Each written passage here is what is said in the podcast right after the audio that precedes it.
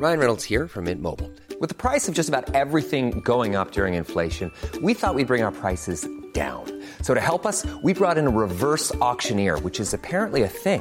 Mint Mobile unlimited premium wireless. Ready to get 30, 30, bit to get 30, bit to get 20, 20, 20, bit to get 20, 20, bit to get 15, 15, 15, 15 just 15 bucks a month. So, Give it a try at mintmobile.com slash switch. $45 upfront for three months plus taxes and fees. Promo for new customers for limited time. Unlimited more than 40 gigabytes per month. Slows. Full terms at mintmobile.com. Heraldo Podcast, un lugar para tus oídos. López Obrador no quita el dedo del renglón con el tema de la desaparición de organismos autónomos. Te contamos qué ha pasado hasta el momento. Esto es Primera Plana de El Heraldo de México.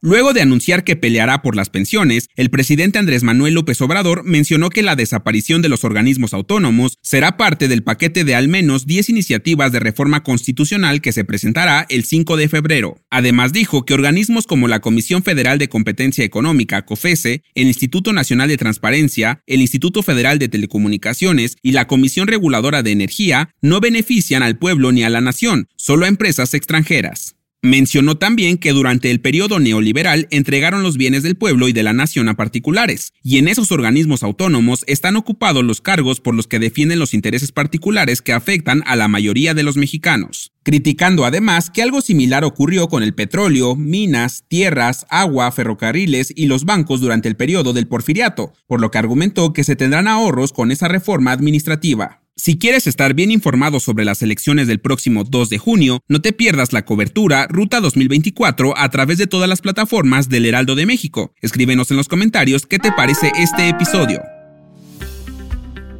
El presidente Andrés Manuel López Obrador se reunió este jueves con los 23 gobernadores de partidos afines a la Cuarta Transformación para presentar el avance del sistema IMSS Bienestar en sus estados y presionar a que quede listo en marzo. La prensa cuestionó si no se habían firmado anterior y públicamente en las giras del presidente López Obrador en sus estados y en Palacio Nacional, a lo que respondieron que ahora se firmaron los que se regresarán por la federalización del sistema de salud.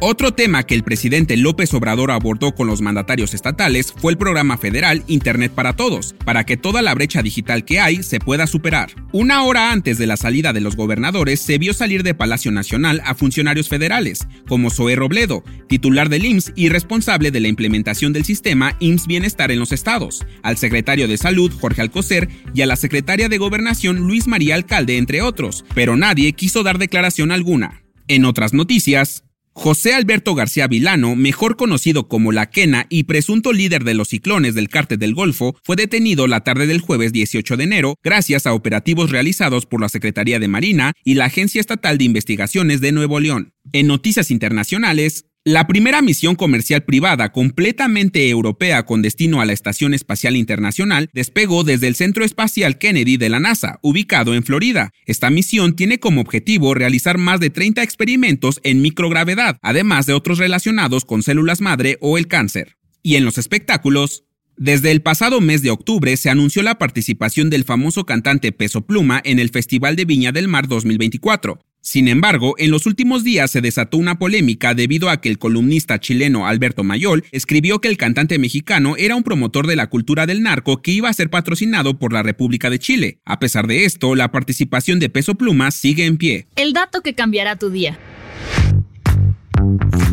Si eres una persona que disfruta bastante el queso en todas sus presentaciones, entonces te gustará saber que este domingo 20 de enero es tu día, o por lo menos en Estados Unidos, pues se celebra el Día de los Amantes del Queso. Que por cierto, aquellos que aman el queso con locura y compasión son llamados turófilos. Esta particular celebración se hace debido a que en dicho país es uno de los productos alimentarios más importantes. Y aunque en México no tenemos una fiesta similar, muchos de nuestros platillos llevan este delicioso ingrediente. Yo soy Arturo Alarcón y nos escuchamos en la próxima.